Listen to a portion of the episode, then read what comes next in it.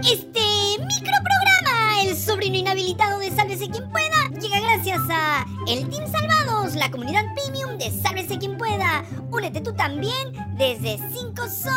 Apoyen Chorris, denle like, compartan el video, suscríbanse al canal, tócanos la campanita para ser cómplices y sobre todo, sigan yapeando y plineando, que el dinero es lo único que nos motiva a seguir adelante.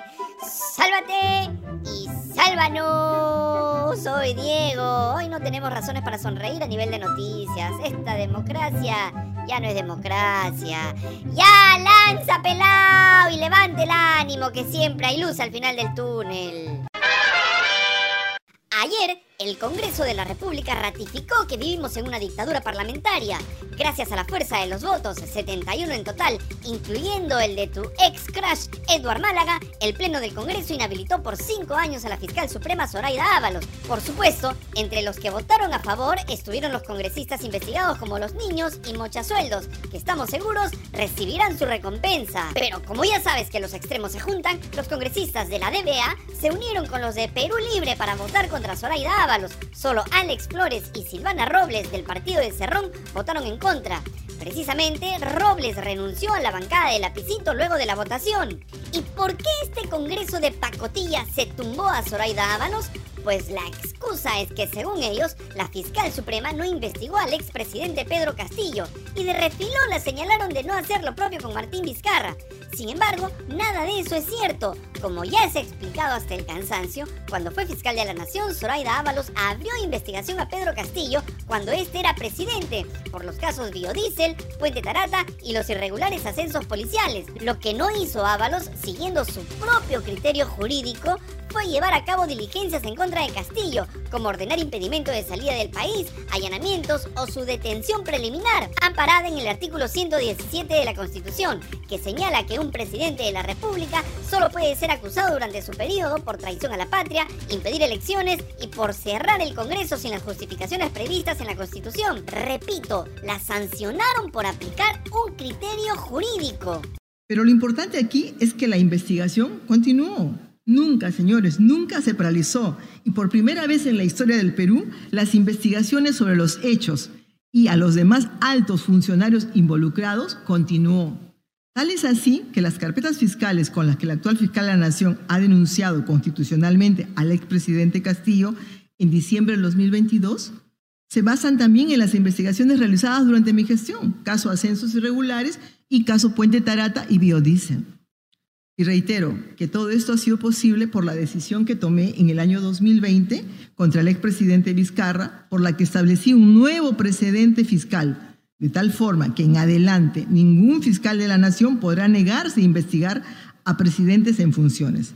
Y como ya te lo hemos explicado varias veces, este nuevo atropello al equilibrio de poderes cometido por un Congreso con más del 90% de desaprobación le permitirá a la fiscal de la Nación, Patricia Benavides, contar con un fiscal provisional en la Junta de Fiscales Supremos, que por supuesto votará a favor de la reelección de Benavides hasta el 2027. Una fiscal desprestigiada académicamente, sospechosa de encubrir a su hermana, la jueza Emma Benavides, acusada de liberar a narcos a cambio de dinero, que desactivó las fiscalías de derechos humanos que investigaban los asesinatos cometidos por policías y militares durante las protestas y de demorar las investigaciones sobre ese mismo tema que implican a los presidentes Boluarte y Otárola y altos mandos policiales y militares. Una fiscal que tiene todas las credenciales para ganarse la admiración y la protección de este mamarracho de Congreso. ¿Y quiénes impulsaron la acusación contra Zoraida Ábalos? Aquí puedes hacer como la ex de Diego y fingir sorpresa. Pues nada menos que Patricia Chirinos y Gladys Echaíz. Cuando nosotros, nosotros somos los que debemos juzgarla. Seamos consecuentes con la voluntad popular. Votemos pensando en nuestras leyes y en la patria. Todos unidos por la razón, la justicia y contra la impunidad. Inhabilitemos, señores congresistas, a esta falsa fiscal. Como siempre, la chimpunera Patricia Chirinos justificó a los gritos y a escupitajos y sin presentar ningún argumento sólido su iniciativa para inhabilitar a Zoraida Ábalos. Chirinos, que durante años estuvo codo a codo con los personajes más corruptos del Callao, casi todos presos por corrupción. Acá lo que necesitamos es reconocer el valor la inteligencia de haber cambiado un criterio interpretativo constitucional para iniciar, para abrir una investigación. No lo hicieron fiscales anteriores. Adelaida Bolívar no lo quiso hacer con Toledo. Ya no voy a hablar de los casos presentes aquí. Antonio Peláez Bardales con Alan García tampoco se atrevió. Pablo Sánchez con Ollanta, tampoco. Pablo Sánchez otra vez con Ollanta, tampoco. La primera que se atreve es Zoraida Ábalos. Y yo como abogada me siento orgullosa de mujeres así, que sean capaces de cambiar el criterio. ¿Y qué podemos decir de Gladys Echaíz, la fiscal favorita de Alan García, con familiares militantes en el APRA, que nunca se atrevió a abrir la investigación al expresidente?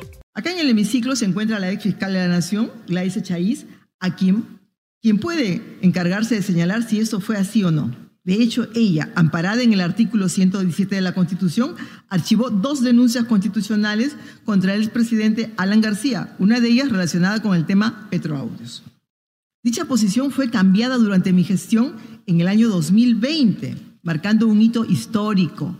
Por primera vez un fiscal de la Nación se atrevía a abrir investigación contra el expresidente Martín Vizcarra. Echaíz tuvo una extensa exposición en el Pleno gracias a los minutos que le regalaron sus amigotes de varias bancadas. ¿Y qué dijo sobre su decisión de nunca investigar a su amiguísimo Alan García? La denuncia Gracias. se archivó por una sola razón, de que el Congreso de la República investigaba estos hechos y siendo el Congreso de la República quien tiene la competencia originaria, exclusiva y excluyente de investigar a los aforados, carecía de objeto que el fiscal de la Nación realice una investigación paralela o se haga una doble investigación y simultáneamente.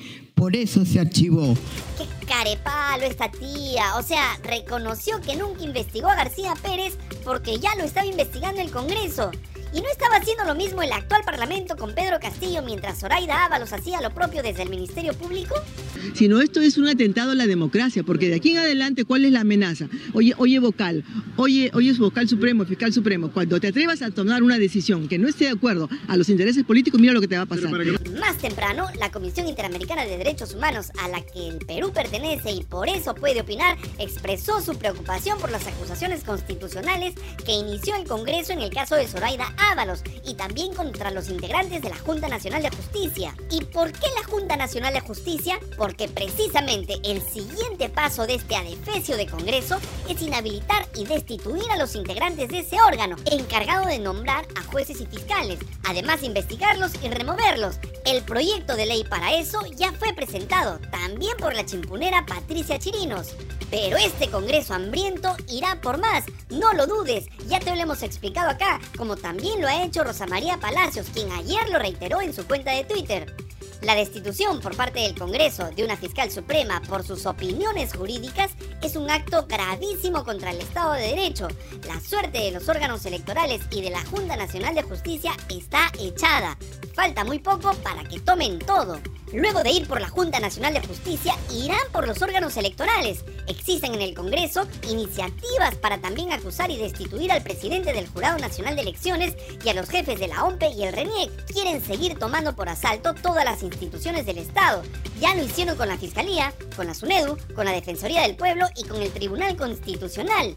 La última vez que pasó lo mismo fue durante la dictadura fujimontesinista. Lo que vive actualmente el país es sin duda una dictadura parlamentaria, la misma que sostiene en el poder a la dupla presidencial Boluarte-Otárola, que durante todo este tiempo ha guardado silencio cómplice. Y a propósito del Tribunal Constitucional, ayer su presidente, puesto a dedo por este Congreso, defendió la decisión que tomaron para que el Congreso sea el único que pueda interpretar o rechazar una cuestión de confianza.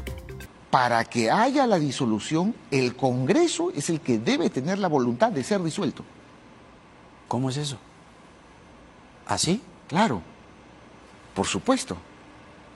O sea, un presidente... Pero imagínese, pues, este, disculpe, ¿no? Que No, el- es que, es, que, es que casi nunca pasaría. Que los mochasueldos van a querer irse. No, Pero- Es imposible, ¿no? Pero es que ese es, eso, lo que usted, usted bien acota, una cosa es la institución del Congreso y los mecanismos que establece la Constitución.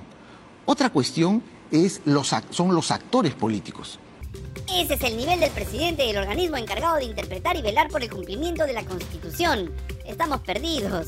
Volviendo al caso de la fiscal Ábalos, ella también hizo una grave denuncia y acusó a la fiscal Patricia Benavides de haber enviado emisarios al Congreso que habrían ofrecido archivar los casos de congresistas investigados a cambio de votar por la inhabilitación de Zoraida Ábalos. ¿Y qué caminos le quedan a la fiscal Ábalos? Le consultamos al abogado constitucionalista Omar Cairo, quien nos dijo que ella podría presentar una demanda de amparo ante un juez constitucional. En caso de no prosperar, la segunda instancia sería una sala constitucional del Poder Judicial. Solo si la segunda instancia le es desfavorable, la puede impugnar ante el Tribunal Constitucional. Si pierde en el TC, recién puede denunciar al Estado peruano ante la Comisión Interamericana de Derechos Humanos. Por lo menos, Ábalos ha dicho que no se quedará de brazos cruzados y acudirá a todas las instancias para ser restituida como fiscal suprema. En tanto, la única salida que tenemos los ciudadanos es la protesta pacífica.